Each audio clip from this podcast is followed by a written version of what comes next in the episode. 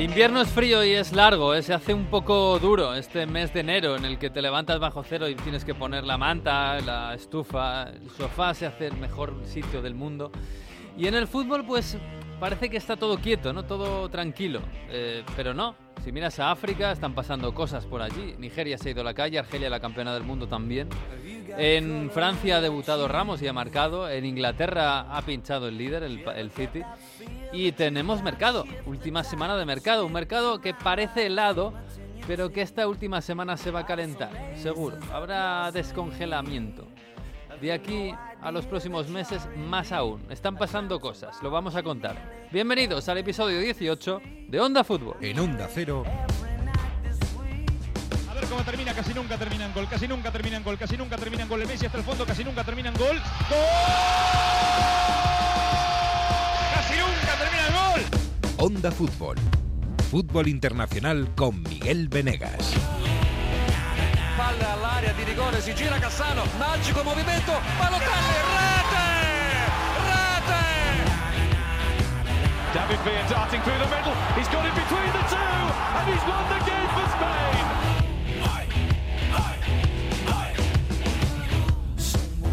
Pues sí, aquí estamos, en esta semana de frío y de calefacción y de- algunos de nieve. Hola Jesús López, muy buenas. ¿Qué tal? ¿Cómo estás? Bien, ¿tú estás bien? Bien, razonablemente bien, con un inesperado, no inesperado, sino poco habitual parón de invierno, ¿eh? Tenemos sí, esta sí. vez. o sea que- Raro, ¿eh? Raro, raro. Sí, es raro, No hay selección, solo hay Conmebol. Es un poco raro esto, pero bueno. Eh, hola Mario Gago, muy buenas. ¿Qué tal? ¿Cómo estáis? Inesperado, raro, mes de octubre, mes de enero oscuro. ¿Qué pasa? Que hay un parón de selecciones fantástico ahora. ¿eh? No sé, tanta cosa. Oh, Ah,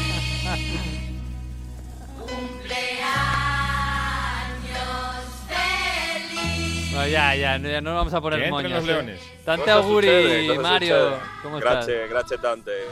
Grazie mille. Bien, bien. Un año más viejo, pero ahí seguimos. Los 40 se Eh, llevan bien. Os traigo para celebrarlo luego una canción que va, va a tocar el techo de, de, los, eh, de la lista de éxitos de Onda Fútbol. Uy, madre mía, yo ya la he escuchado y madre mía, madre mía, eh, vamos a poner, esto le va a encantar a, a nuestro amigo Sorrentino, pero bueno, esto va a ser después en, el- en la sección de Italia, que tú te, te vas a la nieve además, ¿no?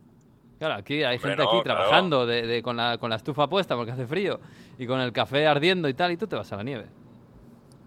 Escucha, tendrá que tener alguna ventaja vivir a una hora de los Alpes. ¿no? Tanto frío que paso durante los meses desde octubre hasta abril, me atrevería a decir, tanta lluvia, tanta nieve, aunque es verdad que este año en Turín ciudad no, no- no ha nevado tanto, pero hombre, tiene que tener alguna ventaja, ¿no? Así que toca excursión y toca sobre todo ponerse en el modo ya Juegos Olímpicos de invierno, ¿eh? Que está Igibar ahí, campeón de snow, entonces ¿No? hay que imitarle, hay que imitarle. Ay, sí, pues, pues mira, también podemos invitar a Anders Mirabel, Mirambel, que va a sus cuartos Juegos Eh, Olímpicos. claro, joder. menuda máquina, que se ha pasado todo, todo Sí, el sí. invierno en, ahí en, en- en Alaska y en Canadá.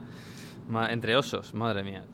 Madre mía. Oye, es, es un poco raro este, este parón, es verdad, porque esta semana no hay nada. ¿Cómo lo va a llevar? Porque, eh, ¿Cómo lo va a llevar Inglaterra e Italia? Porque en España este próximo fin de semana no hay liga en primera división, hay, hay segunda solo. Tampoco juega la selección, es un poco raro. La siguiente semana, entre semanas, sí hay copa. Eh, es, es- es todo rarísimo. O sea, normalmente hay parón de selecciones, hay dos semanas, o un fin de semana con, con dos semanas que no hay nada. En este caso, solo siete días en los que se va a parar. Eh, eh, en Italia creo que tenéis la copa por ahí también pendiente, ¿no?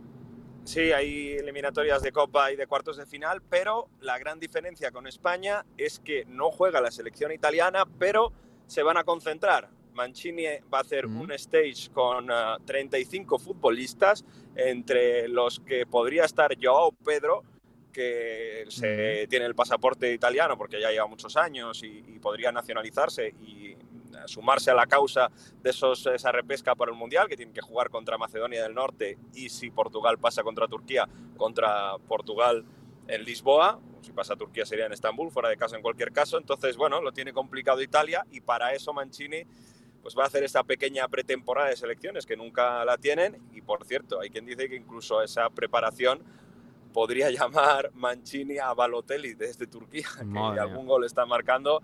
Hombre, eh, a lo mejor le llama para que se esté un poco con el grupo y demás, pero no Para tiene pinta. ¿no? Claro. Sí, Hombre, Balotelli para- siempre ha sido muy de hacer grupos, eso también es O, verdad. o- sí, o, o para montar una fiesta y reventar la concentración, también puede ser.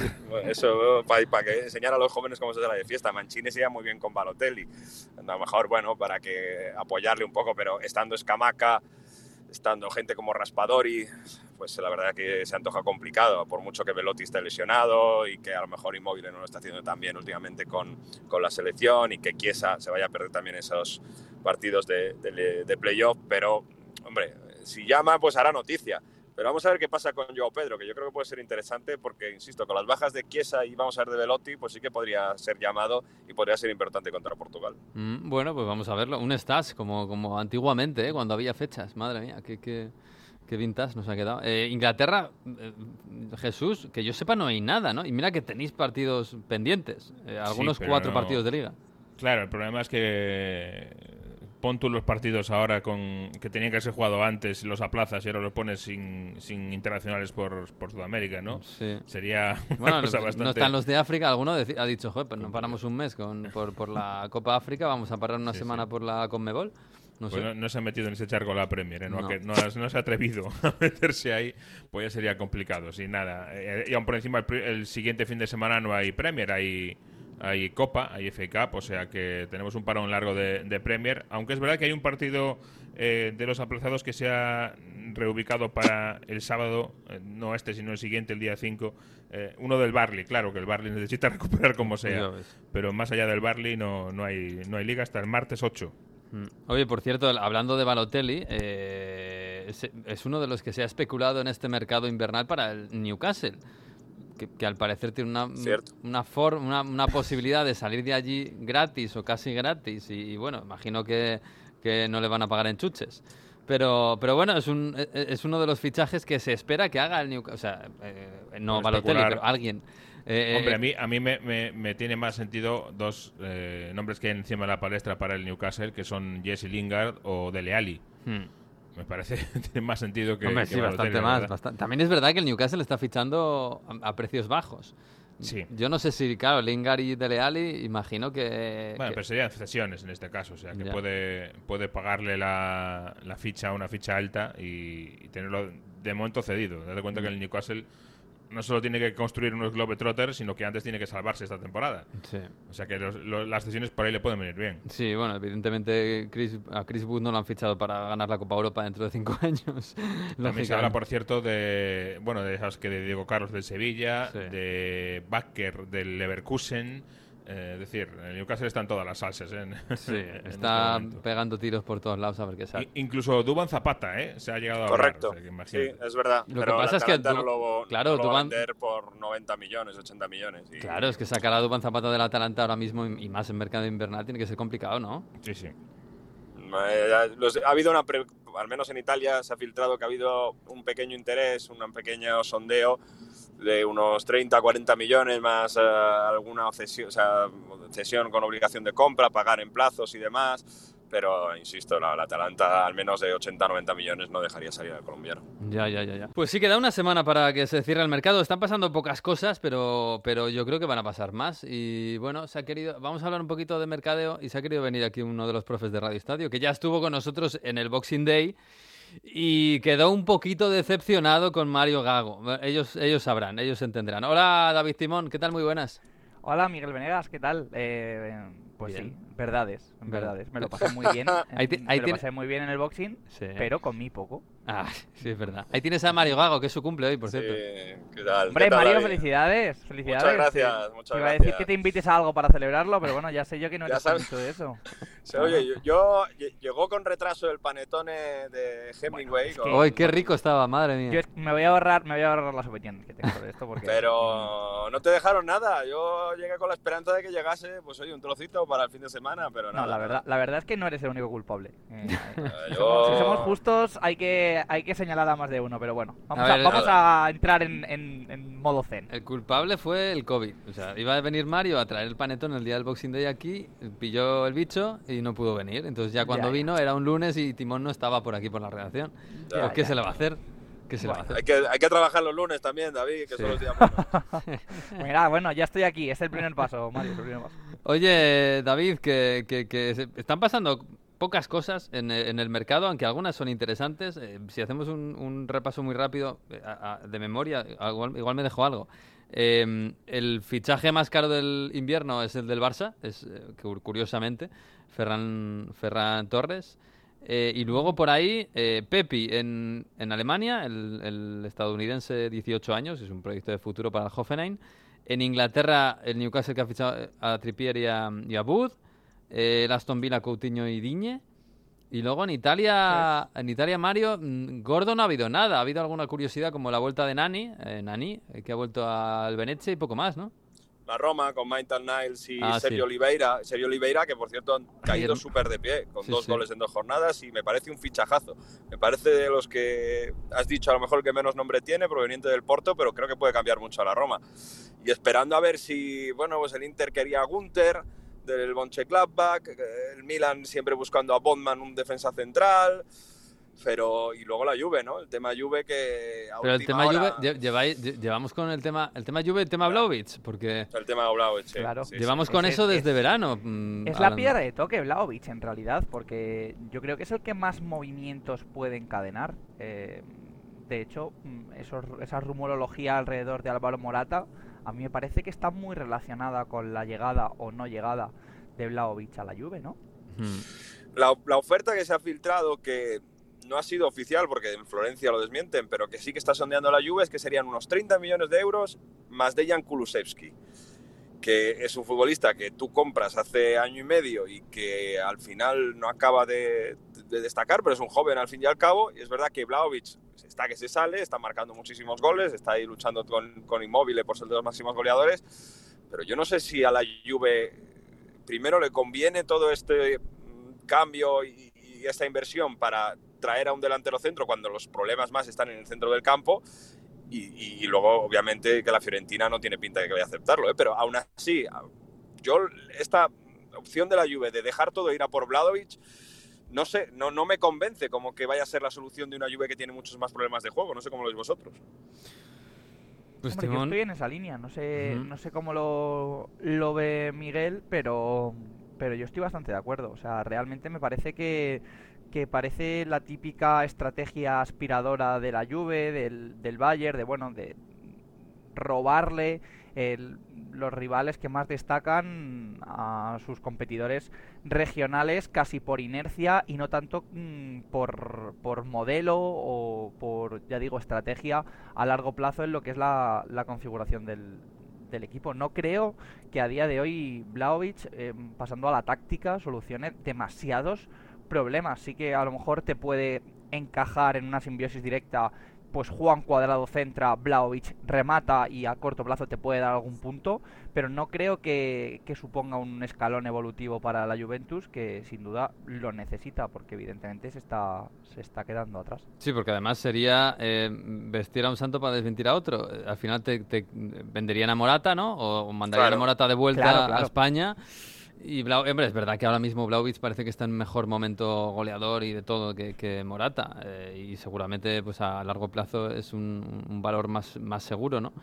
Pero no sé si... Bueno, si- bueno, quiero no ver a Vlaovic compitiendo en Champions, ¿eh? como lo ha hecho. Claro, hemos visto en la Fiorentina, en la Fiorentina es un entorno más sencillo en principio, ¿no? Mira, Bernardeschi eh, ha triunfado en la Fiorentina y no, no lo ha hecho en la Juve, bueno, y hay otros ejemplos. Pero, pero no sé si la capacidad económica ahora mismo de la Juve está para hacer un esfuerzo así en el mercado invernal. Tendría que salir alguien como Arthur, que por cierto, eh, el Arsenal ahí estaba bastante interesado. Que no sé si también Arthur resolvería los problemas del Arsenal, porque Arthur lleva siendo revulsivo en el centro del campo pues, desde que llegó al Barcelona y, y tampoco ha acabado de cuajar en la Juve cuando se necesitaba su personalidad. ¿no? Sí. Pero es verdad que tendría que vender. Eh, Lo que está claro es que los fichajes últimamente de la Juve no, no han funcionado demasiado. Y bueno, sería un golpe sobre la mesa para decir hemos vuelto, aunque con inyección tiene que, han, han tenido que, que- que alargar ¿no? Lo- lo- los, eh, los préstamos, la inversión de capital por proveniente de, de Chrysler y demás. Pero sí, sería un endeudamiento que no tendría mucho sentido. Sobre todo, insisto, si quieres renovar la plantilla como lo quiere hacer Allegri para la, la próxima temporada, que centro del campo y en defensa. Hombre, igual están Más pensando en de- Champions, ¿no? También. Claro, yo iba a decir, Miguel, sí, que más allá de, de Paulo Dybala, que me parece la gran incógnita a día de hoy de, Hmm. de la Juventus como institución, creo que los pilares vertebrales alrededor de los que se debe fichar, se debe construir y se debe invertir ya están en el equipo, que son eh, Matisse de Ligt en la defensa, Manuel Locatelli en el centro del campo y mm, ahora desgraciadamente ausente Federico Chiesa arriba. Esto es la estructura ah, que debe abrazar la Juventus de base para crecer de una forma más o menos orgánica y no en el corto sino en el medio largo plazo. Y a partir de ahí es donde yo pondría el ojo. Yo ficharía jugadores complementarios, accesibles eh, y que puedan encajar con, con estos tres que son los que pueden permitir a la Juventus, pues bueno, mirar un poquito más allá del día a día. Mm, Bueno, es verdad que tampoco le están saliendo algunos muy, muy allá. Bueno, Chiesa, a mí, a mí me encanta Chiesa, pero se ha lesionado y una lesión de, de larga duración. De Ligt, a veces parece que sí que, que apunta a lo que apuntaba, pero otras veces... eh, no ha roto, no ha No. roto como esperábamos, pero yo creo que no está tan lejos. Y, y si inviertes en un jugador como él y, y apuestas por, por gastarte el dinero que te costó, es que no queda otra, Mm. Miguel. Yo fíjate que cada vez que veo a, a, a Chiellini esta temporada pienso, uff, qué marrón tiene la Juve para, para sustituir a este hombre, ¿eh? por, por lo que aporta y, y- y por lo que influye en todos los partidos. Lo que pasa es que eh, Mario Chiellini me- está ya bastante tieso, ¿no? Sí, mira, debimos sufrir ahí con Sí. todo el mundo pues estaba ya muy preocupado, no solo por lo que representa Chiellini, porque no falla un contraste o una intervención defensiva nunca, sino también porque es que el que está a su lado genera un nivel fantástico. Solo hay que ver a Rugani los últimos Rugani, partidos. Justo. Rugani eh, criticadísimo, fallaba, salía a lo mejor fuera de tiempo, tal. Cuando ha estado con Chiellini mejora mucho. Y la- el ejemplo más claro es Bonucci. Bonucci, O sea, claro. Bo- Bonucci cuando no está Chiellini hace unas salidas fuera de sitio y Chiellini le, le corrige mucho, ¿no? Entonces, bueno, a- a- ahí es una pareja de centrales que tiene que trabajar seguramente en el futuro y, y, bueno, vamos a ver qué pasa con De Ligt, porque si os acordáis hace unas semanas ya Rayola empezó a decir a lo mejor si esta Juve no está así, tendría que dar el, el cambio de aires, este defensa, tal, y bueno, yo no sé si el Barça con dinero y las cosas en Turín El tampoco Barça están mal. No es una no es una frase que se haya escuchado últimamente no, mucho, no. ¿eh? El Barça con dinero. No. Bueno, algún- algunos tendrán que vender, ¿no? No sé. Sí, pero no, no, no lo veo. ¿eh? Y fichar un- Bueno, ahí está, ahí está Miguel. mm, Si queréis que terminemos de enlazarlo, otro de los grandes puntos del mercado, yo creo que ya no de este, pero es Frankie de Jong. A mí Frankie de Jong me parece ahora mismo la oportunidad de mercado seguramente en, el, en la élite europea por excelencia. La, uy, hay muchas oportunidades de mercado, ¿eh, Timón? Sí. Ahora, ¿Lo dices para el mercado invernal o para el mercado de, de verano? No, para, para el Para mercado... Exactamente. Pero es que, pero es que Timón, para verano, eh, este verano va a ser una locura absoluta, salvo que se pongan las pilas a, a renovar los, los equipos.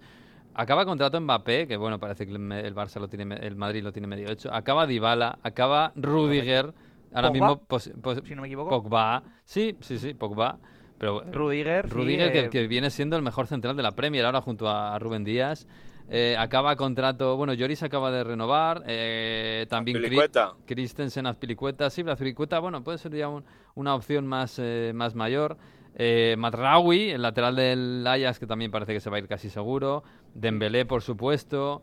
Eh, es, que, es que Mertens creo que también acaba contrato. Bueno, Insigne se va para, para Canadá. eh, Eh, Mario Brozovic. Sí, pero están en negociaciones con el Inter, ¿eh? Debería salir, sí, ese, porque es pilar para este Inter que, que, que sí que se va a quedar con él. sí, O sea sigo, que ¿eh? Yo creo que en no Lingard, nadie. Lingard, Isco, Brozovic, Eh. como decías tú, Bitzel, eh, Fernandinho, eh, Denis Zakaria, eh, Arturo Vidal, Moutinho, Casey. Vidal. Casey sigue sin renovar. Que sí, ¿eh? Que sí, eh, bueno, Eh, sí. el- Frank que sí, Frank o que que sí. sí, como así. Eh, sí, además es un tema bastante complicado en el Milan, ¿eh? porque ahí también llevan con negociaciones un par de meses y tiene pinta que sea el tema como con Donnarumma, ¿no? Que, mira, no, somos, el Milan actualmente te podemos apretar hasta este punto, hasta, hasta aquí, y si no, pues te buscarás otro equipo. O sea que sí que es un tema que puede salir y es un muy buen centrocampista, llegador, que tira los penaltis además en el Milan y con mucha personalidad. Fíjate que algunos puntos que se ha dejado ahora el Milan es porque no ha estado él y, Tonali, por ejemplo, cuando no está que sí, rinde mucho peor sin, ese compañero. O sea que es muy buen centrocampista, Frank, que sí. Sí, sí, sí. Timón, no sé si uno de estos, uno de estos que, claro, eh, está seguramente esperando sus representantes a dar un pelotazo en verano y muchos equipos que se pueden permitir tener paciencia de que a verano pues haciendo sus cuentas y, viendo que, les, que, pueden pegar un buen pelotazo con un jugador gratis, entre comillas. Eh, no sé si alguno de estos lo ves que pueden eh, marcharse en, en, diciembre o en, diciembre, enero, porque a mí me parece complicadísimo. Por ejemplo, el Barça quiere desprenderse de Dembélé.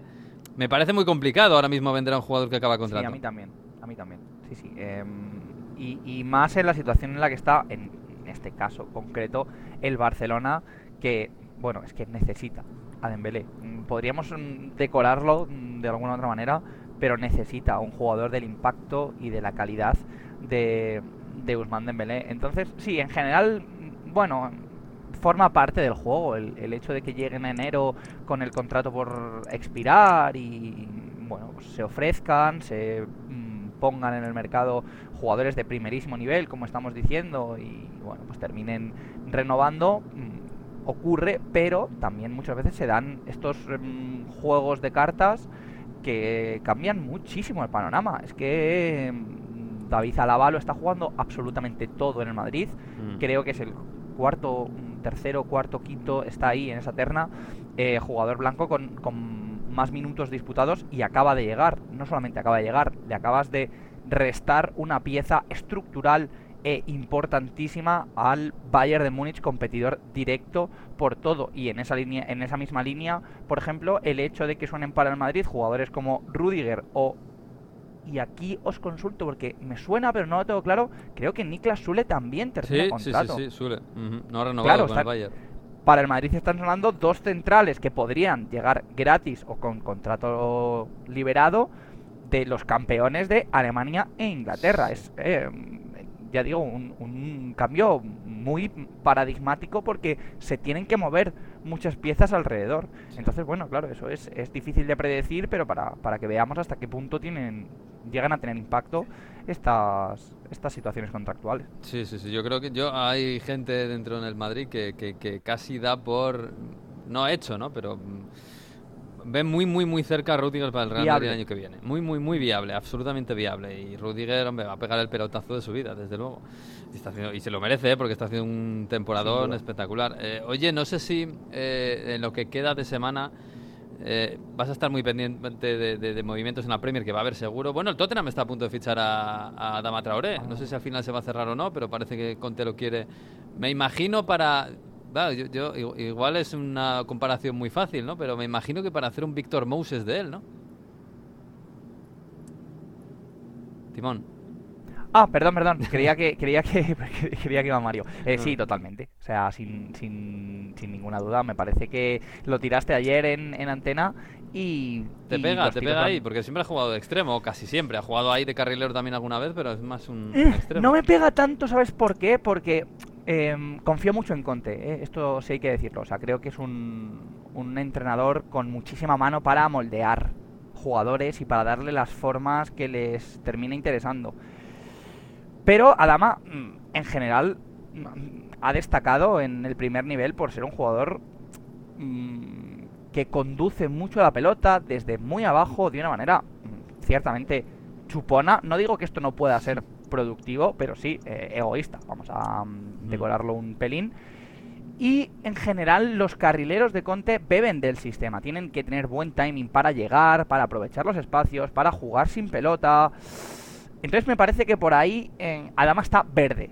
Ahora, creo que condiciones tiene muchas para encajar efectivamente en ese rol de, de Moses, en ese rol de Arraf. Luego, claro, Adama no es un jugador especialmente mm, curtido en tareas defensivas. Sí. que es físicamente exuberante para mm, cumplir los movimientos, pero no tanto para, mm, para terminarlos de hacer efectivos con un punto mínimo de técnica defensiva que no tiene. Entonces, bueno, tiene trabajo, pero me parece que es un, el clásico perfil al que, al que Antonio Conte saca muchísimo partido. Sí, sí. Mm. Y ojo, eh, veremos qué pasa con Brian Hill, porque supongo que si llega a Dama, tal y como está la situación a día de hoy de, de Brian, una, una cesión a muchos equipos españoles que están por ahí, e incluso me parece que he leído que el Niza eh, no sería no sería nada descartable. claro. Sí, parece que el Valencia estaba muy interesado. A mí, El Valencia, exactamente. alguien, un culé me decía esta semana, oye, ¿y, Brian no, no le vendría bien al, al Barça? Un cedido, Pues sí. un, un cedido, un extremo, ahora sobre todo si no va a jugar Dembélé. Pues sí, la verdad es que sí, y Brian ha jugado muy poquito en el Tottenham, la verdad es que es una pena, pero es un jugador muy aprovechable. En Conference League, cuando ha jugado, por desgracia, no sé si porque estaba atado por el sistema, no ha acabado de destacar. No sé, no sé si será ambientación a, a la Premier, pero es verdad que se esperaba mucho de él en Inglaterra y no, no ha rendido. No, no, no, no, de momento no. Y menos ahora con el esquema de Conte. Pero bueno, no sé si estarás pendiente un poco del Newcastle, de si hay alguna perlita al final de este, de este mercado invernal.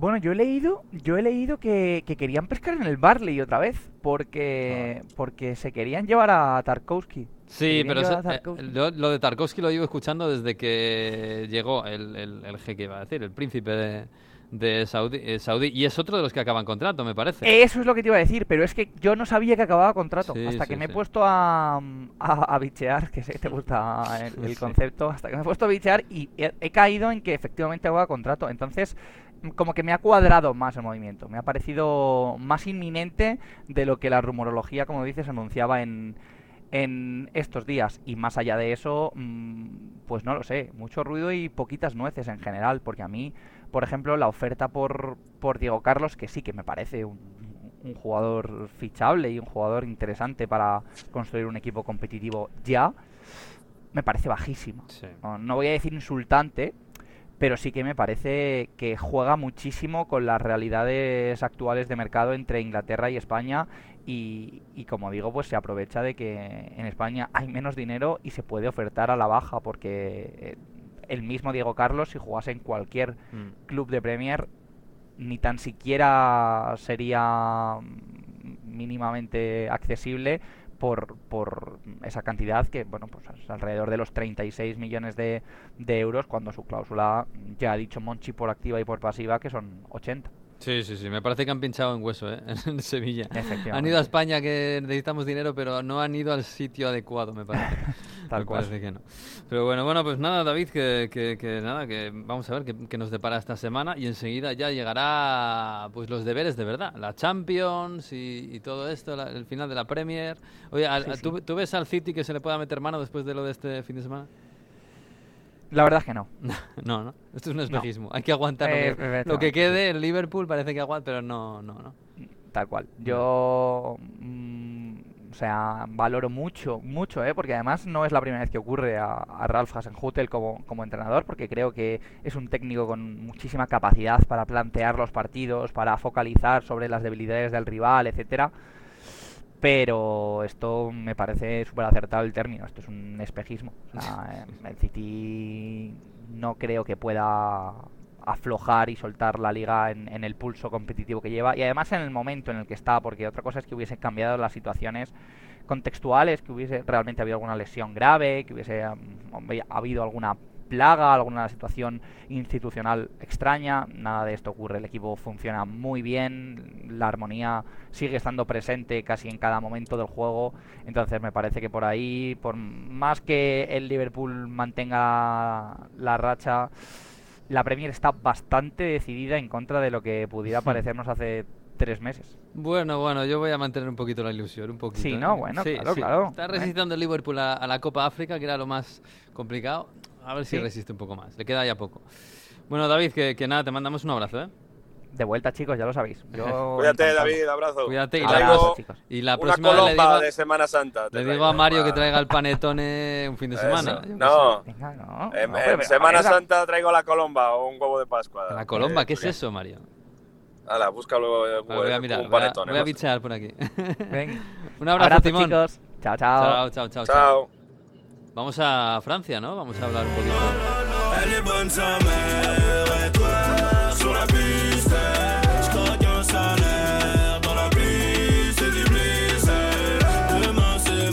Diario de Messier Terradil eh, la última semana de enero. Hola Manu, ¿qué tal? Muy buenas.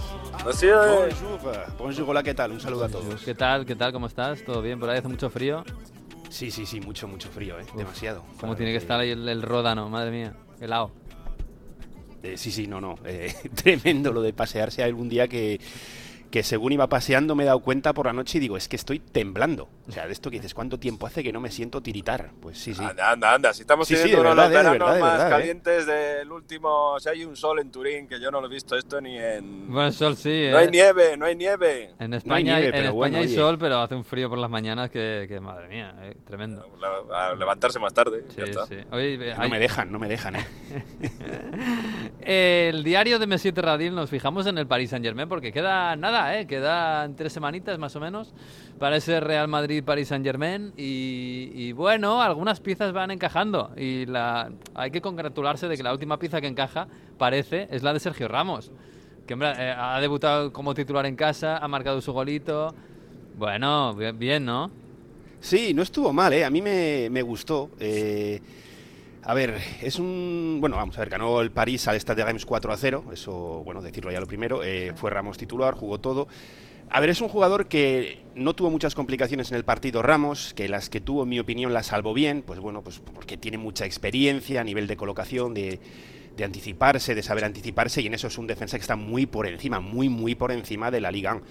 El problema de Ramos va a ser el físico, y, y va a ser... eh, cómo llegue, porque claro, no es lo mismo tener a Embuku, no es lo mismo tener a Equitique delante, como, como le sucedió ayer, que tener a, yo que sé, a Vinicius, a Mm. Benzema o, o a quien sea. Pero bien, mucha euforia eh, en París, pues por el partido de ayer, ese 4 a 0. Fue el partido más cómodo del París en mucho tiempo, ¿no? Que- Porque no- habíamos hablado siempre de que el, el París al final nunca tenía un partido cómodo en Liga, que al final se, se, se complicaba la vida, acaba empatando contra los grandes, contra los pequeños ganaba, pero pues complicándose, y ayer no. Es verdad que igual sin brillantez, ¿no? Pero bueno, ayer pasaron por encima del Reims. Sí, sí, en ese sentido, sí. Te hablo ahora de memoria, creo que fue en octubre o noviembre la última vez en Liga, ¿eh? no, no, dejando al lado la Copa y competiciones europeas, que marcaba más de dos goles en un partido. Eh, sí, eh, a ver, el partido fue muy, muy cómodo. Eh, el, el entrenador de- del Reims, eh, Óscar García Jungent, que he mirado hoy, porque no sé si os acordáis con todo lo que pasó con, con Twitter, pues nada, lleva prácticamente todo el año sin, sin tuitear, así que no dijo nada, pero Ah, habló en rueda de prensa diciendo que él estaba muy contento con la primera parte. Eh, la primera parte yo creo que el, el Stade Reims sí le aguantó al PSG, marcó ahí Berratti casi al final y luego ya con el segundo gol, el de Ramos en ese córner, bajó definitivamente los brazos.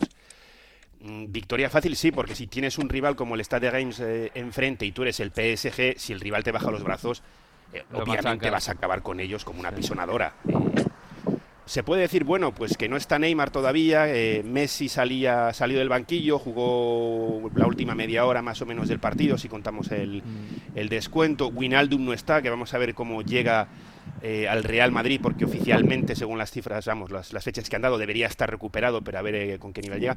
Es verdad que tenía todas esas bajas, pero es que luego cuando tiene esos jugadores tampoco juega tan bien. ¿eh? Yo ya lo decía ayer en Radio Estadio, eh, victoria muy fácil, eh, no han sufrido para nada, eh, podían haber marcado muchísimos más, pero tampoco creo que esté el, el equipo como para tirar cohetes, porque esa victoria ante el de Reims no te garantiza que estés al nivel óptimo para la Liga de Campeones. Claro, es que el tema, el tema es ese, que para la Liga de Campeones, nivel óptimo, el París, es que me parece muy complicado que llegue, porque Messi ayer volvía. Eh, bueno, Messi tiene tiempo para ponerse a tono y tal. Ayer prácticamente jugó andando los últimos minutos, tiene muchísima calidad, pero bueno, no- ayer no tenía chispa, la recuperará seguramente.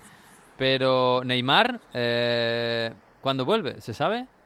Bueno, el club ha dicho que debería volver a correr la semana que... eh, perdón, esta, Esta semana. semana. Esta semana a principios han dicho. Volver a correr. Eh, claro, eh, es volver a correr, volver a entrenarte. eh, de ahí tienes tres semanas para volver a entrenar con el equipo y para alcanzar ese nivel. Eh, yo creo que estará contra el Real Madrid, aunque no creo que esté al 100%, Claro. o si lo está muy, muy, muy justito. Eh, pero le hace falta, le hace falta arriba porque, bueno, Di María sí está haciendo partidos más o menos, pero es que Icardi, desde que comenzó el año, no da una. Ayer marcó un gol que es que se lo, eh, se lo quitó él mismo, porque la remató de cabeza y luego ese mismo remate de cabeza le dio a él mismo en la mano, sin querer, o sea, la tenía extendida y, y fue gol eh, ni lo celebró porque se lo, se lo anularon rápidamente y necesita un poco retocar ese ataque porque Mbappé solo, que es el que lo está intentando, no puede. Y ayer, que no. Ayer lo intentó todo, ¿eh? porque viendo ya el, el- el resultado, el rival que tenía, que ya es lo que decimos, que en la segunda parte no. Daba un poco, daba la sensación de que el partido ya lo daba un poco por perdido. Intentó, intentó, pero no estuvo para nada acertado y no pudo marcar. Pues sí, da la sensación de que ahora mismo el París se agarra a Mbappé, lo que invente él, y lo que se espera de Messi. Que, bueno, él sí tiene tiempo para ponerse a tono y tampoco necesita demasiado, demasiada chispa para, para ganar partidos. Pero no sé si contra el Madrid le da, le da si- si- sobre todo si no tienes el rodaje, que es lo que hablamos siempre, que enero para el París es, es un mes complicado en el que rodarse para estar bien para la Champions no es fácil. Pero bueno, Sí, yo- lo veremos. Yo, yo lo llamo un poco el síndrome del Bayern, en el sentido de que juegas, pero los rivales que tienes no se acercan para nada a lo que vas a tener en, Mm. en febrero. Pero el Bayern tiene una mentalidad tan arrolladora eh, y, y- una exi- autoexigencia tan grande que lo suple y luego llega a Champions y, y está bien. Pero el París no tiene esa mentalidad. Y los jugadores, sobre todo, no tienen esa mentalidad. Y luego sufren en, octu- en- en octavos eh, de Champions. A, a ver contra el Madrid cómo, cómo llegan y cómo están. Pero bueno. Sí, sí, yo he visto, lo visto, no... Dale, dale.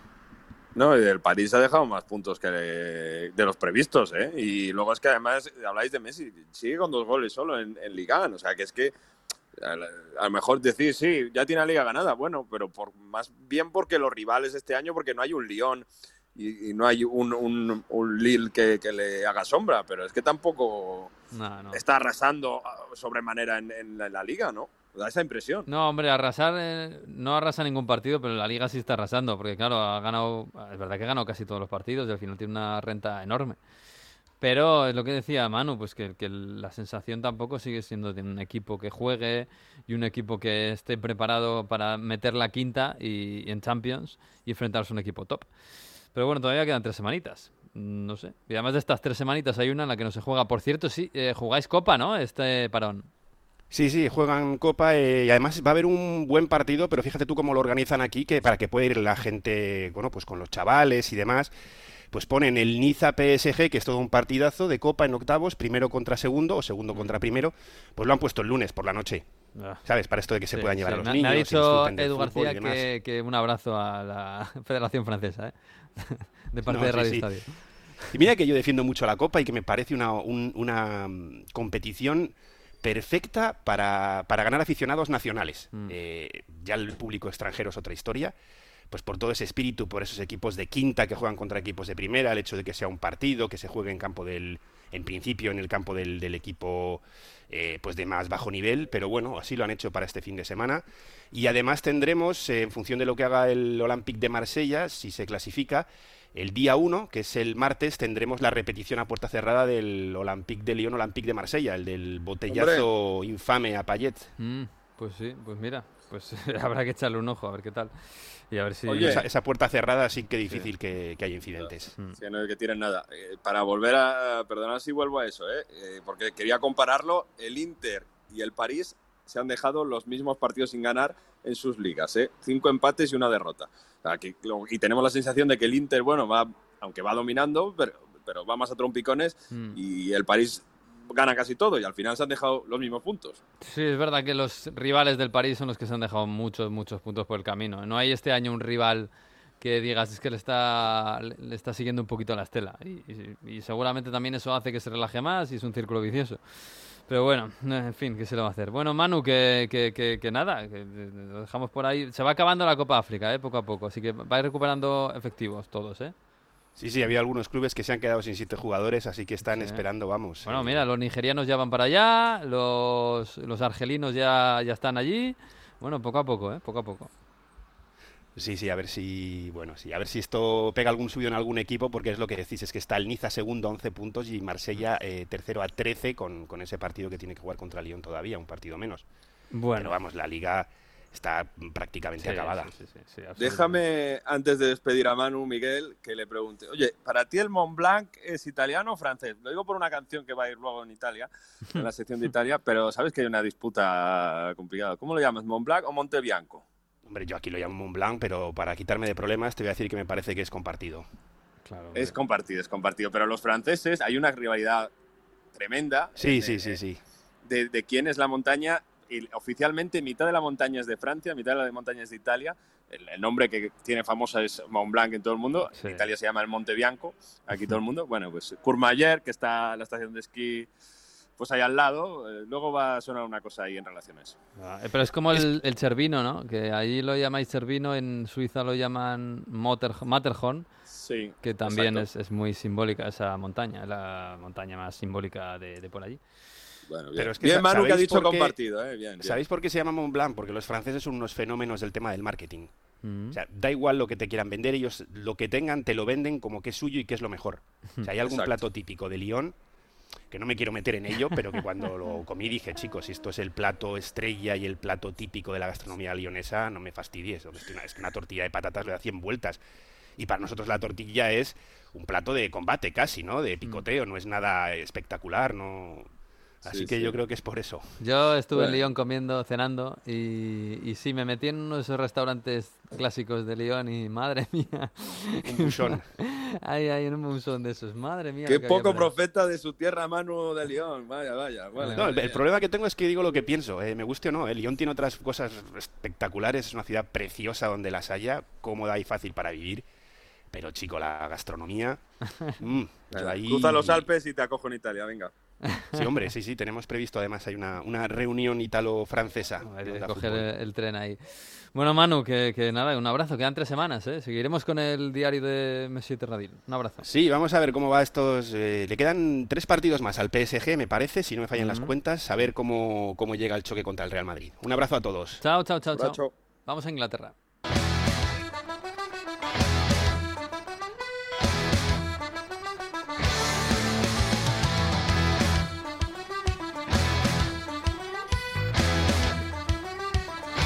Bueno, Jesús, pues el fin de semana nos ha dejado, bueno, un pinchacito del City, que no está mal, ¿eh? Estábamos ya echando cuentas casi para ver cuándo le daban el título de la Premier y, mira, hasta a punto de perder en Southampton, ¿eh? Sí, cerquita, cerquita. Pues ya era hora, ¿no? De tener un poquito de picante en, la liga. No porque le deseemos nada mal al, al City, sino porque queremos un poquito más de, de competición. Se queda Liverpool a 11 puntos y con un partido menos, o sea que bueno, eh, aún tiene cierto margen. Y el Chelsea solo por un partido por un punto por detrás de Liverpool, pero con, con un partido más también. El Chelsea es de los pocos que tiene eh, 24 partidos, ¿eh? Ha ido esquivando las balas eh, el equipo de Thomas Tuchel. Por lo menos las, las de los aplazamientos, los de los resultados ya no tanto, pero bueno. Sí, sí, porque es que claro, lo, lo venimos contando que el, el City parece intocable este, este último mes eh, y luego el Chelsea y el Liverpool. últimos ti- tres o cuatro meses, sí, mejor dicho. sí, desde octubre, ¿no? prácticamente. Sí, desde el, 10 de- desde el 30 de octubre no pierden. Estuvo a punto de hacerlo este fin de contra el Southampton, pero, pero claro, el Chelsea y el Liverpool tienen sus, sus propios problemas y ahí andan. Eh, el Chelsea, el problema parece que es Lukaku. Bueno, este fin de semana lo, lo solventaron con, con detalles, ¿no? Y luego el Liverpool, eh, que su problema es la Copa de África, pero también lo está solventando de momento bastante bien, ¿eh? Incluso te diría que en la Copa lo han hecho hasta, hasta, hasta brillantemente. Sí, sí, la verdad es que en la Copa les ha ido bien. eh, en la Liga siguen ahí. Eh, a ver si al final no van a querer que vuelvan. No creo. eh, Mané y Salah, no lo creo, ¿eh? No. La verdad. Pero sí, y es verdad que se le ve el equipo distinto. tiene mucha menos eh, alegría ofensiva, pero también lo está sabiendo, yo creo, compensar muy bien con, con mucha más seguridad defensiva. ¿eh? Liverpool en estas últimas eh, eh, jornadas está encajando poquito y yo creo que por ahí viene un poco la clave, ¿no? Le hizo ahora uno el, el Crystal para esta semana, pero el Arsenal en Copa se quedó a cero, el Brentford se quedó a cero, el Arsenal en la anterior de Copa también se quedó a cero. Es decir, que por ahí lo está haciendo bastante bien. Y yo creo que esa es la clave. Ha sabido que no iba a tener tanta contundencia en el área rival y por eso pues ha dicho, bueno, pues por lo menos que no nos hagan goles y, y por ahí estaremos más cerca. Además con un Alisson que está en muy buena forma, Alisson ¿eh? es eh, brasileño, no va a la Copa África y se lo agradecerá mucho Klopp porque hoy, por ejemplo, les ha eh, salvado de, de varias. Oye, lo de Van Dijk, porque claro, marca su gol. eh, alguno que no haya visto el partido, los últimos partidos de Liverpool dirá, ¿ha vuelto ya? ¿Ha vuelto ya este hombre? Sí, sí, poco a poco, él está poco a poco, pero todavía, todavía está lejos de aquel Van Dijk. Sí. A ver, sigue siendo una mejora enorme con respecto a, a lo del año pasado, ¿no? De los centrales del Liverpool. Pero, pero claro, si nos fi- fijamos en hace dos años, no es para nada ese futbolista dominante y que marcaba la forma de jugar, yo creo, ¿eh? porque eh, se podía ir arriba como loco a presionar el Liverpool sabiendo que a la espalda estaba, estaba el, el gigantón neerlandés. Y eso todavía no estamos ni cerca de eso, pero yo siempre recuerdo que hay quien dice em, que cuando un futbolista está fuera durante un tiempo largo, una vez que ha vuelto a jugar, para volver a recuperar su nivel debes contar el mismo tiempo que ha estado de baja. Es decir, si ha estado de baja un año, desde que vuelve a jugar, necesita otro año para ponerse al nivel al que estaba antes. Llegaba, recuerdo, eh, tan justito a la Eurocopa que él mismo renunció. Y fíjate que no le sobraban esos eh, centrales a, a su selección, pero, pero renunció a jugar para poder re- recuperarse bien. Así que. Según esa bueno, teoría poco- estamos a mitad de camino, ¿no? Porque, Exacto. Porque fue un año fuera, eh, volvió en agosto. Exacto. Pues, pues, pues eso, el agosto que viene. Una temporadita de, de rehabilitación, digamos, Mm. eh, jugando. Pero bueno, como digo, mientras tanto, ya eh, sigue siendo un, un gran central, ¿eh? aunque no sea la Sí. barbaridad que, que solía ser. Sí, y el Liverpool, pues mira, sin Salah y Mané, que eh, esto a veces pasa en los equipos de club. Me acuerdo las semifinales y la final de Champions que ganó, aquellos sin Salah, sin Mané, que tenía que remontar al, al Barça sin Firmino, y aparecía Origi, uno no sabía muy bien por qué, pero al final el equipo se crecía y ganaba. Bueno, Sí. quizás no hay tanta brillantez, ¿no? En el partido contra el Palace, quizás contra el Arsenal mejor un poquito, pero, pero sí, sí, estamos ya enfilando las últimas semanas de la Copa África y bueno, la cosa no va tan mal, ¿eh? Sí, eh, me lo esperaba peor. Es verdad que tampoco ha tenido eh, tan mal calendario, ¿eh? Eh, todo hay que decirlo. En este mes, porque bueno, es, es verdad que sí. que le ha tocado el Arsenal en Copa, son semif- semifinales, te va a tocar un equipo, un equipo bueno, pero bueno, dentro de que cabe, el Brentford, el Crystal Palace, eh, bueno, le toca ya para febrero el, el Leicester City, que, que ya estarán de vuelta, o sea que cuando vuelve a picar para arriba un poquito el calendario, el Leicester City tiene en febrero y después tiene el Inter, eh, recordemos, y por ahí pues ya se va eso remado. ya hay que atarse los machos, pero todos, además. Sí, sí, sí, sí. sí, sí. Oye, ¿y, el, y esto de seis puntos eh, teóricos contra el. sobre el. o detrás del Manchester City? Teóricos digo porque tiene un partido menos. Tendría que Claro. ganar ese partido para estar a seis puntos. Eh, se puede, Pensar que el Liverpool le puede remontar a este Manchester City. Se puede si el Manchester City se deja más puntos. Eh, claro, ha, ha perdido dos partidos en todo lo que va de liga el City. Con lo cual, son seis puntos es esos dos partidos que ha perdido el, el City en, en todo lo que va de liga. Eh, claro, se puede si no mantiene este ritmo, que puede que no. Eh, es muy complicado tener este, este marchamo todo, todo el año. Lo que primero hay que decir es que me parece un mérito tremendo el estar hipotéticamente a, tres a seis puntos de este City. Sí, sí, a mí sí. eso me parece que es eh, increíble y otra vez más estos dos equipos están eh, poniéndolo tan difícil y, y vemos al Chelsea que parece que como está de líder y ha perdido un poco de comba, como que lo vemos como un poco que, que está haciendo un mal año. Y es que todo lo contrario, está, está ahí también con estos dos auténticos monstruos, o sea que eh, hace nada nos parecía prácticamente imposible que ningún equipo pudiera acercarse a City y Liverpool y el Chelsea lo está consiguiendo. Que- Y no es poco, ¿eh? No, no, no, pero también es verdad lo que dices, que no ha tenido bache el, el City y el Chelsea sí. Hace un par de meses pensábamos que ganarle al Chelsea era imposible. Sí. Y, y fíjate ahora, eh, yo no sé lo de Lukaku, porque claro, me da, da la impresión de que Lukaku ha vuelto a jugar, pero en realidad no ha vuelto del todo Lukaku, o, o el problema de Lukaku no se ha solventado, y bueno, contra el Tottenham tiene que aparecer un golazo de Sijek, que es una genialidad, y una, y, una falta lateral que remata de cabeza a Thiago, pero Lukaku... Poca cosa, sí. Sí. Eh, es verdad que, que, bueno, era un día difícil para él porque era el, el objeto oscuro de todos los conjuros del Antonio Contismo, del Tottenham. Eh, pero bueno, es verdad que no ha estado ahí y que lleva un año y mira que empezó bien, ¿eh? Y parecía que, bueno, esto había hecho clic enseguida, iba a ser tremendo y, y es- está claro que hay problemas, ¿eh? Problemitas en el, en el paraíso. Sí. Así que por ahí difícil. En el día que volvía, yo quiero recordarlo, ¿eh? Antonio Conte a, a Stanford Bridge. Hmm. Porque su, su paso por Stanford Bridge fue rápido, fue exitoso, fue intenso. Eh, y tan rápido. Tan, eh, tan rápido se enamoraron como se desenamo- desenamoraron. ¿eh? Exactamente, Sí. exactamente. Llegó con problemas, después de una derrota contra el Arsenal cambió el sistema famoso a sus tres defensas, ahí eh, se volvió como un tiro. Le ganó la liga al primer City de Guardiola, que yo siempre recuerdo que ese primer año fue el malo del City de Guardiola, porque se encontró un Chelsea que fue, fue tremendo. ¿eh? Y además ese Eh, año el, el City empezó como un tiro que parecía que iba a ganar la liga Sí. en marzo. Sí, sí. Y de repente se desinfló. El Chelsea empezó fatal. Y, y lo que dices tú, cuando cambió el, el esquema y volvió a su, su propio origen, el de Conte, era imposible ganar ese equipo. Sí, muy, muy, un equipo absolutamente sólido. Eh, por momentos era un valladar defensivo. Yo recuerdo, por ejemplo, el partido en, en el Etihad de aquel City, eh, aquel City Chelsea, que lo gana simplemente estando atrás, encerrado a lo, a lo loco eh, durante 93 minutos que duró el partido, pero arriba tenía a Diego Costa. Y yo creo que no hay ningún otro delantero en el mundo que, que pudiera hacer lo que hizo Diego Costa aquel año y, y específicamente en aquel partido. En concreto, lo recuerdo perfectamente porque eh, fue una auténtica locura y, y todavía debe estar pensando Guardiola como, como demonios perdiendo aquel partido. Y después, eh, Antonio Conte en el Chelsea se, se vino abajo igual, con precisamente... Con Antonio- con eh, Diego Costa. Con Diego Costa, exactamente. Y, y yo siempre recuerdo y, y tengo un poquito de carga de conciencia porque siempre pienso para mí que, que a lo mejor tuve, que es, no, no es verdad, ¿no? Pero esa anécdota que siempre tuve un poquito de que ver en, en, eh, en la- el mal ambiente entre ellos, porque no sé si te si acuerdas, eh, cuando se acababa aquella temporada ya estaban a malas Diego Costa y Antonio Conte. Eh, unos partidos después de ganar la liga en el, en el que Diego Costa estaba en el banquillo.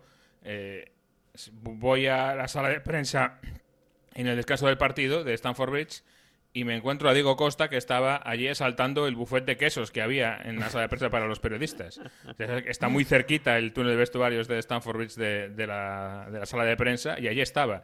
A mí se me ocurrió, eh, de formación profesional, hacer una foto y subirla a redes. Oh, Eh, bueno, pues no sabes, apareció en todos los, mm, los medios y al acabar el partido le preguntaron a, a Antonio Conte por aquello y, y salió muy elegante, pero, pero hubo problemas entre ellos. Esa foto acabó en el teléfono móvil de Antonio Conte. No Eh, tengas vamos, ninguna en, duda. En, en todos los, los medios de- del país. Y, y preguntó a Antonio Conte, oye, ¿pero qué, qué comida estaba, estaba cogiendo? Y dijeron, no, queso y, y tarta de chocolate. Eh, pues entonces me parece muy mal que, que no me haya traído tarta de chocolate, que yo tengo hambre, no he comido nada desde las una de la tarde y me tenía que haber dado un poco de tarta. Ya, ya. Así. Tenía una cosa con, con la tarta Antonio Conte, eh, porque también otro día en, en Leicester se puso a comer también él allí de, de la zona de periodistas. O sea, que Antonio, mejor tenían- es que te digo una cosa, es que en las salas de prensa de Inglaterra dan de comer Sí. muy bien. Sí, sí, es que es Es-. Especialmente en Stanford Bridge. Joder, madre mía, bueno, yo he probado pocas, pero la de Wembley, ojo, eh, ojo, eh. La de Wembley también, sí, muy Tienen bien. unas hamburguesas vegetarianas que, cuidado. Y el crumble de manzana, que se ponen siempre lo mismo, ¿Ah, sí? de postre, crumble de manzana. Ay, qué bien, qué british eso, por Dios. Sí. Bueno, oye, por cierto, en el Conte en el Tottenham que no... Parece que amaga, pero no acaba de, de- de subir ese peldaño, ¿eh? Le falta un peldaño para entrar Sí. entre los... Bueno, el top 4, famoso.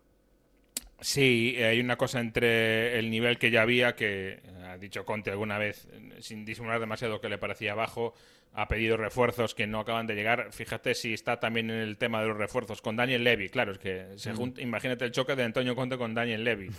Eso puede ser eh, intergaláctico. Al final le han preguntado a Antonio Conte la semana pasada si él podía asegurar que se va a quedar en el Tottenham y que va a ser el entrenador el año que viene y no lo aseguró. Yo creo que también un poco de tema de pose, ¿no? Por el tema de los fichajes, etcétera. Pero bueno, estamos en el mercado y, Mm. y aquí vamos a ver qué pasa. Pero está claro que Antonio Conte, o sea, el Tottenham necesita mejorar la plantilla sin duda y mucho más necesita cambiarla más que mejorarla si quiere eh, acompasarse a lo que es el Antonio Contismo. Que Mm. por cierto, mucho Antonio Contismo, pero en Stanford Bridge en el partido ninguno de los dos equipos jugó con tres centrales, ¿eh? Me Es parece verdad. hasta mal. Sí. No puede ser. Sí, pues si hay dos equipos clarísimamente que juegan así son estos dos, ahora Sí, mismo. sí. Pues los dos sí. salieron Pues con- A lo mejor con fue línea para de- despistar al rival, precisamente, Sería, los dos. sí. Yo qué sé, no sé. Pero vamos, que sí, a lo mejor es algo de, de- de- de pose, ¿no? De- del personaje de Antonio Conte, esto de pedir fichajes o si no me voy, pero ya tiene un bagaje detrás, como para que no le crean, ¿eh? No lo Sí, tomen sí. en serio. Sí, sí, no. sí. Cuidado. Espantadas hay unas cuantas. sí. Sí, sí, sí, sí. Oye, eh, eh, te tengo que preguntar por el Arsenal, eh, porque claro, eh, eh, llevábamos un tiempo diciendo que, jo, que bien había mejorado el Arsenal desde que dejó de jugar contra tantos grandes y, y había cojado poco a poco el equipo, poco a poco el equipo se había metido incluso entre los cuatro primeros, pero lleva una racha atroz. eh, Sí. Es que incluso ya no solo que no gane, es que lleva cuatro partidos seguidos sin marcar un gol.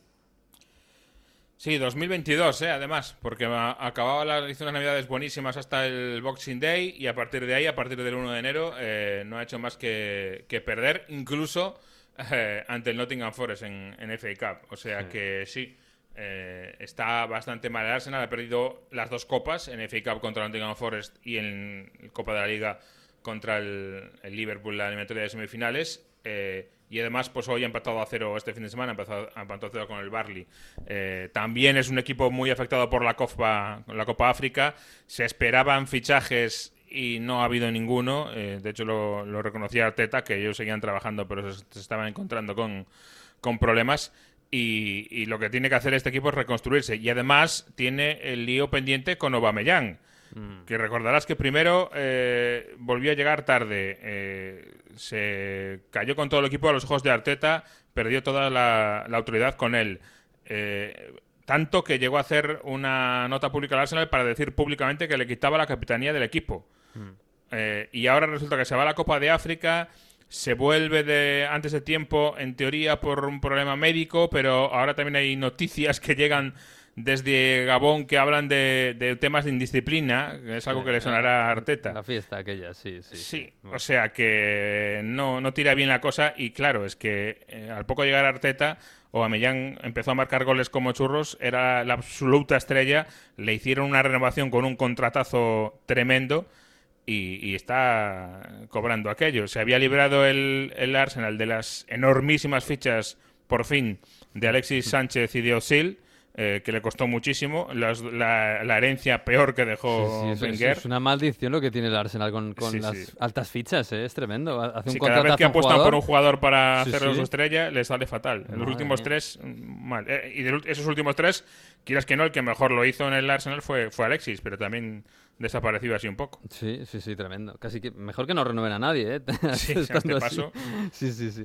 Eh, y, y luego lo otro que te quería preguntar era el, el United, porque claro, también estamos pensando en el- la Champions contra el Atlético de Madrid, que claro, me pregunta, joder, Atleti está fatal ahora contra el United. Bueno, pero es que tampoco el United está ahora Sí. mismo para, para dar miedo a nadie, eh, ni con Ragnick, ni sin Ragnick. eh, ni...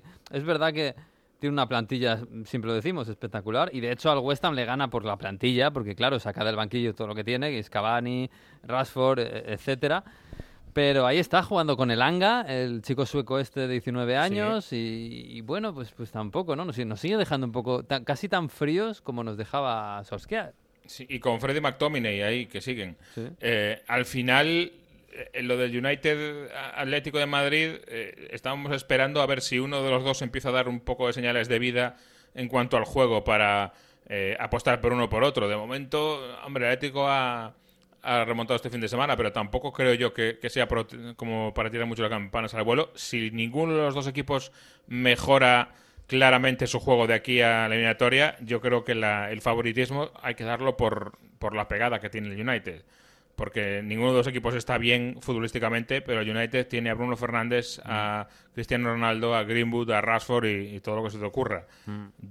Ahora mismo es así, pero como digo, es que ninguno de los dos equipos creo que ofrece demasiada confianza. En concreto el United, pues sí, otra vez ha ganado a última hora, en último momen- momento en el Fergie Time que decían, arrastrando los pies, eh, No, dejando muchas Time, no, dudas. en el último segundo del, de- del, del tiempo añadido. En el último Sí. segundo.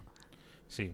No ha sido la remontada más increíble de, No, de no, la semana, ¿eh? que luego lo contamos, pero, pero sí, sí, no, lo del, lo del United. Y es verdad que en este caso es contra un equipo muy complicado, el West Ham, ¿eh? que ha sabido hacer frente y ganar a, a muchos eh, grandes de, de la Premier y por eso está ahí arriba, está eh, pujando por el top 4. O sea que en este caso, fíjate, este partido hasta se lo, se lo doy de margen al, al United porque eh, el West Ham es un equipo que es más difícil de lo que parece, creo yo, porque no tiene grandes nombres, no deslumbra, pero es un equipo que jugando contra él es eh, realmente un hueso duro. ¿eh? No, y no tiene grandes nombres, pero cualquiera que juega al Fantasy de la Premier sabe que Antonio, Bowen, eh, Fornals, Bryce. eh, Bryce, es que se están, se están, se están, vamos, se están hinchando.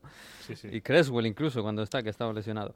Creswell, ¿eh? Creswell era mi, mi lateral derecho izquierdo fetiche, Sí. hasta que se lesionó. Y, y mira, no ha llegado lo que parecía que apuntaba a un jugador espectacular, pero, pero bueno, después de todas las lesiones que tuvo, por lo menos ahí sigue haciendo un gran En papel. el último año he escuchado mucho que, que, que Creswell era el bueno, no Chilwell, el que fichó el Chelsea. Sí, sí. sí, sí. Sí, sí, así que bueno. En fin, pues nada, han pasado cosas este fin de semana. Por cierto, este fin de semana ha habido eh, derby de Brian Cloud, el- el- o Brian Cloud Trophy, el Nottingham Forest contra el Derby County. Así que, bueno, un poquito para nostalgia. Y, y no hemos contado lo de, eh, para mí, la jugada de, fin- de la semana, porque hubo, se jugó en- entre semana el miércoles ese eh, Leicester-Tottenham. Iba perdiendo el Tottenham eh, en el minuto 95 y metió dos goles seguidos para darle la vuelta al partido eh, Bergwijn. Eh, sí. tre- tremendo, ¿eh? Consigue empatar en el 95. Había dado 5 de, de descuento, ya habían pasado los 95. Marca Bergwijn eh, en una pelota, balón que se queda muerto en el centro del campo. Saca de centro el Leicester, pierde la pelota, creo que era Madison, si no recuerdo, que hizo un partidazo, por cierto. Mm. Y la coge Harry Kane, pone una pelota profunda, tremenda para la carrera de Bergwijn, que le gana toda la defensa, se planta delante del portero y, y hace el, el 2-3 en el 96. Fue eh, la remontada más tardía o de las más tardías de la historia de la Premier, y no me extraña, porque 95 y 97 los goles, ¿eh? sí, en un partido que había dado 5 de descuento. Sí, sí, sí, tremendo. Y ahí muy, estuvo muy listo Harry Kane, ¿eh? Fantástico para Sí. ese pase, la verdad. Bueno, pues nada, te, te dejamos, eh, Jesús, que sé que andas eh, ahí muy liado con tus cosas british y La Mario... realidad es que no quiero escuchar la música que viene ahora. Sí, yo- Mario ya sabes que ahora se pone con sus cosas y bueno, ya- yo no le digo nada. Pero bueno, un abrazo, ¿eh? Adiós. Chao.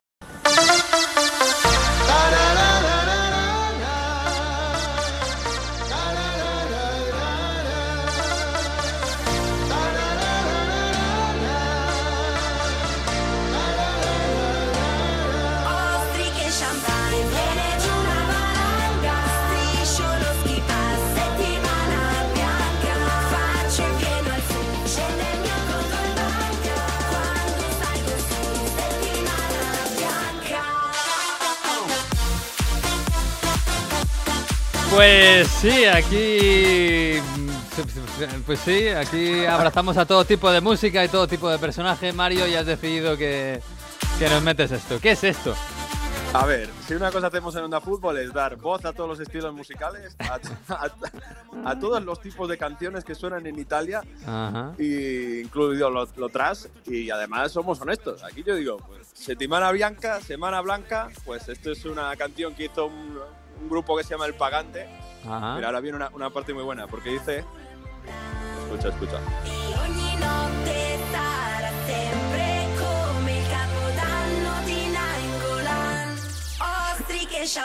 Cada ¿Ha año... dicho algo de Nainggolan? ¿Qué ha dicho? Sí, exacto. A ver, esta canción habla de Semana Blanca, ¿no? Que vamos a ir con ostras y champán. Al ahí Mont Blanc, ha dicho. Mont Blanc, ¿eh? No ha dicho. Montebianco, ha Sí, dicho Mont Blanc. Claro, y por eso rima con Engolán. bueno, pues eh, lo el tema de esta canción es eso, ¿no? Es como un homenaje a los las canciones, a las eh, películas que se hacían en Italia de Navidad, cine panetone lo llaman, ¿no? Estas películas de vacaciones en la nieve, donde muy noventeras, hasta los eh, pajares y esteso italianos que la liaban, iban con chicas, tal, no sé qué, ¿no? Y bueno, habla un poco de Muy esto. y decadente dice- todo, sí. Sí, sí, todo año 90 italiano, ¿no? Nos imaginamos un poco el rollo. Y dice, bueno, cada noche va a ser la leche y va a ser como si fuese el cumple, el- la noche vieja de Nainggolan. O sea, ¿os acordáis de Nainggolan, no? Que, la- que hizo un par de directos borracho en Instagram Sí. y tal, que fue el principio de la decadencia, pues ahí también mención. Esta canción es de 2018 y por eso ahí tiene, bueno, canción, versión de mítica canción de música electrónica. Pero bueno, Bueno, bueno, bueno, quien quiera irse a la disco, pues oye.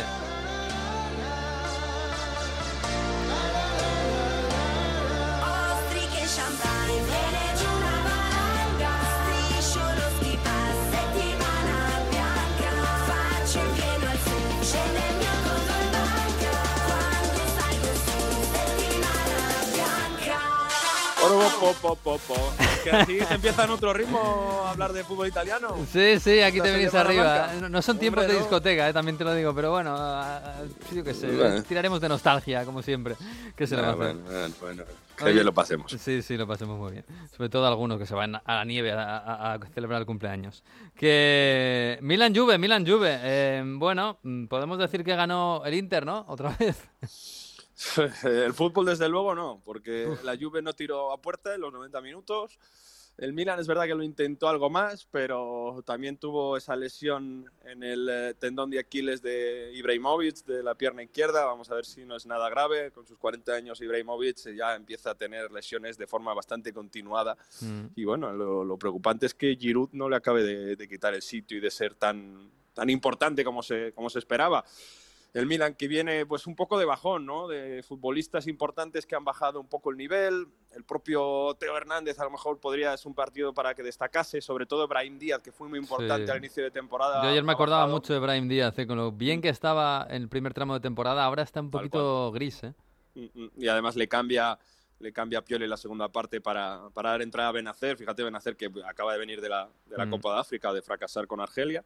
Y, y es verdad que le falta lucidez a- al Milan y ya no digamos a la Juve, ¿no? Que eh, es verdad que contra rivales pequeños pues sí que se ha permitido marcar cuatro goles a la Sampdoria que contra la Roma ahí en esa noche épica, tarde noche épica, sí que lo remontaron y, incluso- y llegaron los goles incluso de, de Siglio, pero a la hora de, de atacar de forma estática y bueno, en muchos tramos de la partida los equipos estaban muy largos, ¿no? También había espacios, tampoco subieron eh, organizarse y hacerlo bien. Du- daba esa sensación de desorden el ataque de, de Morata y Dybala que, que no se sabía muy bien qué rol tenía cada uno. Dybala a veces se metía en banda, Morata tampoco fijaba muy bien los centrales. Fíjate que el Milan estaba con Romagnoli y Calulu, ¿no? Que, que no, no tiene ni a que, que ha perdido para toda la temporada, y Tomori se ha vuelto a lesionar, pues tampoco ahí pudo aprovechar la Juve. Eh, Bernardeschi cuando entró tampoco fue capaz de, de desbordar por banda y es una Juve muy plana a la hora de construir. Tampoco funciona Locatelli para construir y, crear jugadas. Entra Artur, lo que decíamos, siempre muy horizontal. En definitiva, pues queda esa sensación de, de querer y no poder de dos equipos que en teoría son la élite del fútbol italiano, más el Milan ahora, porque es segundo y se queda a cuatro puntos del Inter. El Inter tiene un punto más que una Juve que tenía la posibilidad de meterse entre los cuatro primeros, casi por primera vez en toda la temporada, si hubiese ganado al Milan. También el Atalanta tiene un partido menos, pero que Mm. no, no pudo marcar.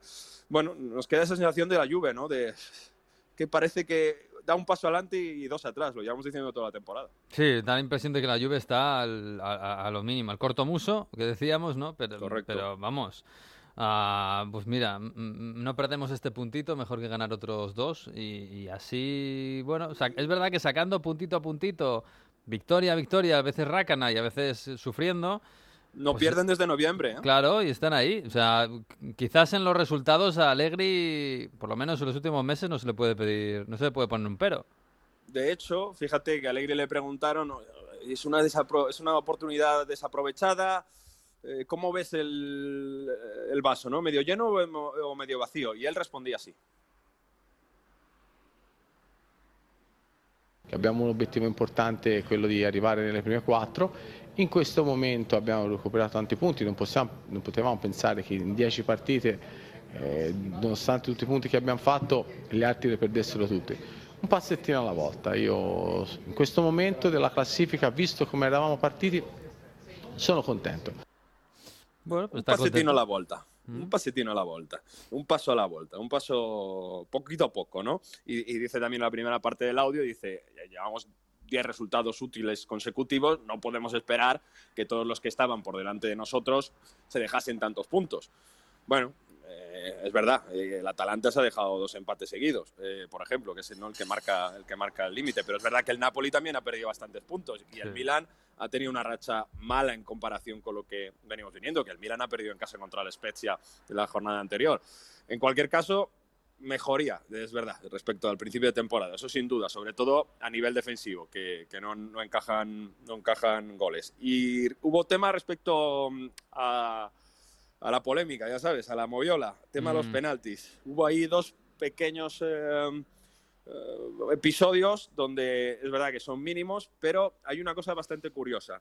Hay un contacto en la primera parte, el que vio el partido, de Alexandro sobre Calabria en el ataque del Milan. Cae dentro del área, ni siquiera avisan a Di Bello y por tanto, bueno, eh, Di Bello en el campo juzga que el contacto no es suficiente para ser penalti y no pasa nada. Acaba la primera parte, sabes que en Italia se hace el flash interview a la final de la primera parte, las televisiones con derechos y eh, uno de los jugadores va a preguntar, bueno, ¿cómo está viendo la primera parte?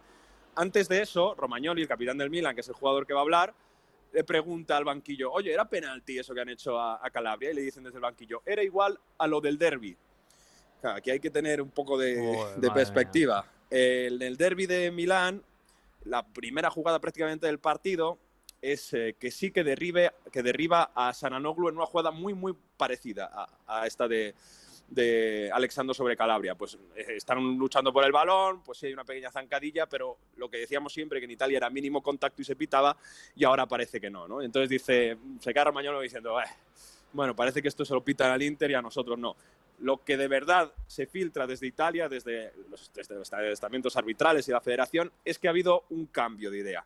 Basta de pitar esos medios penaltis. Y, lo vais a ver, aunque alguno hay, pero la idea que se ha dicho sobre todo del VAR es que se piten muchos menos penaltis. Veníamos de que se piten en Italia 150 penaltis a la temporada, 180 se llegaron a pitar, una media es de 4 penaltis por jornada. Esto tiene que disminuir drásticamente, que se tiene que volver a los 80-90 por temporada. Y esto es consecuencia que el penalti de Brian Díaz, el perdón, el penalti, posible penalti de Alexandro sobre Calabria, antes seguramente se hubiese pitado, hoy no. Lo mismo de Mesías sobre Morata, un contacto bastante, bastante similar que tampoco se pitó ni se vio en el bar. A mí estas cosas de verdad me parecen pf, terribles. ¿eh? Y, Para empezar, que no es el mismo criterio una jornada que en otra, ya, ya cambia el, el- Es- el- es el- tremendo el eso, sí. Y, y luego, señores, si hay penaltis, si son penaltis, son penaltis, si no son penaltis, no son penaltis. Háganse- háganselo mirar, si están pitando mal, están pitando mal. No sé, me, me parece terrible. Y lo de las manos ya es un caso aparte. Pero bueno, eso da para un programa entero. Que... Hay algunos opinionistas en Italia que sobre esto de tener un criterio de agosto a octubre y de Claro, octubre es que- hacia adelante, eso lo sentido. dirían campeonato falsato, se llama en Italia. Claro, sí, sí, pues, pues, hombre, yo no digo tanto, pero es que claro, no es lo mismo, no, no, no, no, no, tienen que ser las mismas reglas todo el año. Pero bueno, es que me parece tan obvio, pero bueno, da igual. Que, mm, que bueno, a todo esto, eh, eh, el Inter es más líder, lógicamente, porque ganó su partido contra el Venecia, faena de Aliño, que diría aquel, porque bueno, yo creo que se ganaron el partido otra vez por el banquillo que tienen, porque claro, sacan del banquillo a Alexis, a todos los que sacan, buenísimos, a Dumfries, A que, Dumfries, que sí, Claro. Dumfries fue clave. y, y- y, bueno, acabas ganando a un Venecia que en el banquillo no tiene lo que tienes tú, lógicamente, pero se le veía un poco perezoso al Inter, ¿eh? Se le ve un poco cansado incluso también porque tuvo que ir a, a la prórroga en Copa Italia entre semana. Y yo creo que también un poco de relajación incluso, ¿no? En plan de, bueno, vamos a ver que este mes pues, están dejando bastantes puntos los perseguidores. Estamos a cuatro o cinco puntos de ventaja, cuatro sobre, sobre Napoli eh, y Milán ahora y con un partido menos. O sea, se pueden ir a más siete si ganan en Boloña. Luego tenemos en Champions el, el Liverpool. Bueno, pues tampoco vamos a que no se lesione nadie y a intentar sacar estos partidos contra los de abajo con demasiada calma. Y claro, al final los otros también compiten. Y si dejas solo dentro del área, como hizo Skriniar a Thomas Henry, pues te hacen el 0-1. Y luego, pues, oye, para, para remontar el partido necesitas meter ritmo al, al, al encuentro, ¿no? A meter ritmo al balón, sobre todo si Dzeko y Lautaro no estaban tan finos a la hora de encontrar goles. Al, bueno, al final dos centros al área lo remonta el Inter. En Sí. uno que se va pasado de Darmian, que acaba tirando Perisic desde el otro lado, y Varela que anda por ahí, bueno, les favorece el, el rechace de, del portero suplente del Venecia, que no olvidemos que el Venecia además jugó con bastantes casos de COVID, o sea, que tenía el, el equipo bastante diezmado. Y bueno, ahí se hizo el 1-1 y otra vez en el minuto 90, que ya llevamos un mes donde también marca los últimos minutos, en la Supercopa en el último minuto, en la Copa Italia Ranocchia de chilena, que no hemos dicho. en Bueno, bueno, chilena, bueno, la chilena de Ranocchia fue espectacular. Para, para empatar contra el Empoli en Copa Italia y en esta ocasión, pues lo decíamos, entra Dumfries por Damián en la segunda parte, la verdad que eso lo hace muy bien Dumfries, ¿eh? encarar al rival, ganar línea de fondo, la pone al centro del área y al punto de penalti, cuando tienes un tío que es un gigantón como Edin Dzeko, pues te la gana de cabeza, marca los tiempos y no tiene nada que hacer la defensa del Venecia, pero con muy poquito, jugando bastante mal, me atrevería a decir de lo peor partido de la temporada de lo que llevamos Mm. de los de Simone Inzaghi, el Inter, pues amplía la ventaja sobre el Milan de, de- en el segundo puesto, ¿no? Aunque es verdad que el Napoli ganó, pero bueno, eh, que, que son muy solventes. Y es que lo decimos, el, el Inter con la plantilla que tiene es muy solvente. Hay una un pequeño corrillo, ¿no? De, de voces en el, en- entre también la, la prensa italiana. Es como, ¿de verdad influye tanto Simone Inzaghi en este Inter para ganar los partidos? Porque con la plantilla que tienen, a lo mejor si estaba otro entrenador, iban Sí, bien. Eh, sí. Bueno, yo soy de los que piensa que Simón Inzaghi lo que ha conseguido es que esas rotaciones funcionen, ¿eh? Porque si nuestro Alexis Sánchez y Campioni siano così entra el otro día y lo hace es también porque lo ha sabido gestionar muy bien. O, esa alternativa entre Dumfries y, y el propio Darmian, ¿no? Entonces eso también tiene mucho mérito. Sí, eso es verdad. Le falta quizá algo de consistencia defensiva y consistencia en los partidos, cerrarlos, etcétera. Pero bueno, también es verdad que son más alegres. Eh, cuatro puntos le saca el Inter a Napoli y Milan con un partido menos. Así que podrían ser siete. Boloña, Boloña Inter, que fue Mm. el de la primera jornada de 2022. Sí, podría ser siete, podrían ser siete. Lo normal es que sean siete. Pero bueno, oye, tengo dos preguntas. Eh, una, ¿qué le pasa al Napoli con las camisetas? Esta, esta semana han presentado una de San Valentín, así porque sí. No sé si es porque Armani pues quiere vender más camisetas y hacer campañas especiales, pero Sí. han presentado. Ya, ya pasó con, con la cara de Maradona aquella, que era horrorosa, pero bueno, era un gesto bonito. Y está por San Valentín, así sin más. Sí, y yo creo que hubo otra mayores, ¿no? Porque tuvo tres y las fui sacando poco a poco. Parece que casi juega, no juega casi nunca con la, con la primera camiseta. Ya pasaba anteriormente que hacía cuando tenía a Capa también, que era el, el otro sponsor técnico, ¿no? La otra marca deportiva, que cambiaban mucho. Pero bueno, aquí lo verdaderamente importante es que, primero, ha jugado el Napoli, que también veíamos que sí que podía suspender porque la Salernitana tiene, yo no sé, se reinfecta, ¿no? Porque tienen muchísimos casos de COVID, ya se suspendieron partidos contra Udinese, si recuerdas en el pasado y demás. Y, y, bueno, eh, al final se jugó el partido. Y luego lo siguiente importante es que Osimen ya eh, prácticamente está para, para jugar.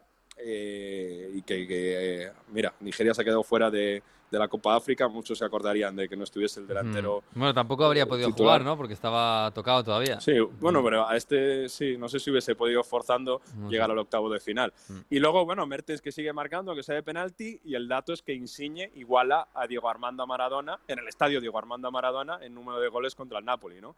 Un futbolista con el peso de Insigne tenía que llevarse, irse esta temporada de, de, de su equipo, de su estadio, pues al menos haciendo historia en el club, ¿no? Que yo creo que lo merece por lo que representa. Hombre, por tener incluso tenía que haber renovado y no marcharse a, Eso, a la Major sí. League Soccer, pero bueno, eso, es otra cosa. Eso, Paletti y Eso- su gestión es, eso bueno. ya es eh, diferente. Oye, y, y luego la Atalanta, porque no sé qué le pasa a este equipo. 0-0 contra el Lazio, 0-0 contra el Inter, un equipo que, Mm. que tenía partidos de, de 5-6, eh, de 3-4 y, y de repente 2-0-0 seguidos. Es verdad que con numerosos casos de COVID, aquí también del Atalanta y bajas y demás, pues ha hecho que Gasperini, eh, digamos que se descubra menos y que, visto que a lo mejor con una plantilla más diezmada no voy a poder ir a ganar el partido, pues bueno, vamos a intentar cubrir más a los rivales. Y, se vio con un chaval, eh, Scalvini, que el otro día... eh, Scalvini, sí, el- yo- que jugó de centrocampista, que jugó ahí con, marcando a Milinkovic Savic, que es un tronco, y ahí se vio, ¿no? Como que estaba un poco más atando a, a la Lazio que incluso yéndose hacia arriba, pero bueno, aún así es siempre el Atalanta y, y- y lo importante es eso, que, que tampoco, aunque, aunque no está marcando goles, pero tampoco se está escondiendo los partidos. Es Mm. verdad que Inter y Lazio, bueno, la Lazio más irregular, pero has, has- has frenado al líder. Y aquí lo importante también es el tema Irisic. ¿Por qué no ha vuelto a entrar en la convocatoria? Claro, venimos de, ¿te acuerdas del parón, de- del lockdown, del confinamiento, Sí. donde tuvo bastantes problemas? Y aquí Gasperini quiere dejarlo un poco claro. Ilicic eh, eh, non, non mi fa piacere parlare mm, di, di- di questa situazione, posso dirvi eh, che però lui lo aspettiamo tutti e in questo momento ha avuto eh, nuovamente qualche problema, però eh, ha una disponibilità, una voglia di, di ripartire sempre, di fare, è chiaro che c'è la persona e c'è il calciatore. Eh, in questo momento noi dobbiamo pensare alla persona e forse la cosa migliore è lasciarlo stare e parlarne poco. Vamos, que no está, eh, no, no lo dice claramente, pero estamos hablando de depresión, ¿no? Mm, Sí, no, no quiere entrar eso. Luego en otra parte de la rueda de prensa, esto ahora con las televisiones, eh, dice Gasperini, dice, bueno, la cabeza es una jungla, nuestra cabeza es imposible entenderla. Muchas veces no la entienden los psicólogos como nosotros ponernos a entender. Y al Mm. final de este audio decía, lo importante es fijarse en la persona, ¿no? Sí. Hay que dejar ahora del futbolista de un lado y pensar una- en la persona y la mejor forma de pensar en la persona es dejarle tranquilo. Mm. Él está intentando volver tranquilamente, ha tenido sus problemas personales y y ya está. Es Mm. una pena porque es un futbolista que ojalá vuelva Mm, y sí. porque era muy importante para Atalanta y porque era un pedazo de futbolista. Y yo creo que también sirve, ¿no? Estamos en una época donde fíjate lo de Simon Biles, eh, lo de la, de la chica Biles eh, Mm. en los Juegos Olímpicos, ¿no? Pues también en el fútbol profesional y a Ilicic le está pasando. Así que hay que dejar tranquilo a la gente cuando necesita recuperarse psicológicamente. Así Pues que sí. mucho ánimo a Y Ilicic. sí. pensar primero en las personas y después en el futbolista, que es verdad que Ilicic es un talento espectacular, pero lo primero es que se recupere como persona, desde luego. En fin, bueno, Mario, que, que vamos a... Ya está por aquí el profesor, ¿eh? Vamos a... Sí, sí. Hombre. A ver qué trae. Y además en, en esta época chunga que estamos viviendo en Europa y ahí con nuestra frontera en- del este, pues ha venido con su curso de Historia Futbolística 2021-2022, con sus cuadernos de Heródoto, a hablarnos, sí, del fútbol en guerra. Los tambores de guerra vuelven a retumbar en Europa. No sabemos qué pasará ni cómo acabará la creciente tensión entre Estados Unidos y Rusia por el conflicto de Ucrania. En las guerras del siglo XX el fútbol también tuvo sus luces y sus sombras. Hoy en día seguimos viendo pues, eh, cómo el Shakhtar Donetsk es un equipo desplazado por el conflicto bélico. Entonces nos vienen dos preguntas. ¿Qué pasará cuando todo esto acabe? Eh, ¿Cómo se vuelve a la normalidad? Si se puede. Pues esta pregunta nos lleva a la Segunda Guerra Mundial y al actual líder de la Premier como ejemplo. ¿Se imaginan que acabe la guerra y que aquel que antes te lanzaba bombas ahora sea tu compañero de equipo? El jugador en cuestión es Bert Karl Trautmann, que durante la Segunda Guerra Mundial formó parte de la Luftwaffe alemana como paracaidista, después se unió a la 35 División eh, de Infantería tanto en Polonia como en Ucrania e incluso participó desde París en la defensa del desembarco en Normandía. Llegó al rango de sargento y salvó su vida en varias ocasiones en el repliegue y derrota del ejército alemán, especialmente en el bombardeo de Cleveris. Consiguió escapar del ejército estadounidense, pero finalmente fue apresado por el ejército británico y encarcelado en Bélgica. Posteriormente, su destino estaría en las cárceles o campos de concentración ingleses de Wigan o Norwich. En estas cárceles se jugaba al fútbol y él demostró ser un gran portero. En 1948, tras los acuerdos de entrega de prisioneros tras la guerra, fue liberado, pero rechazó la oferta de repatriación a Alemania y se quedó en el suelo inglés. Tras un pequeño paso por el modesto St. Helens Town de Liverpool en 1949, fichó por el Manchester City, que en esos momentos militaba en la First Division.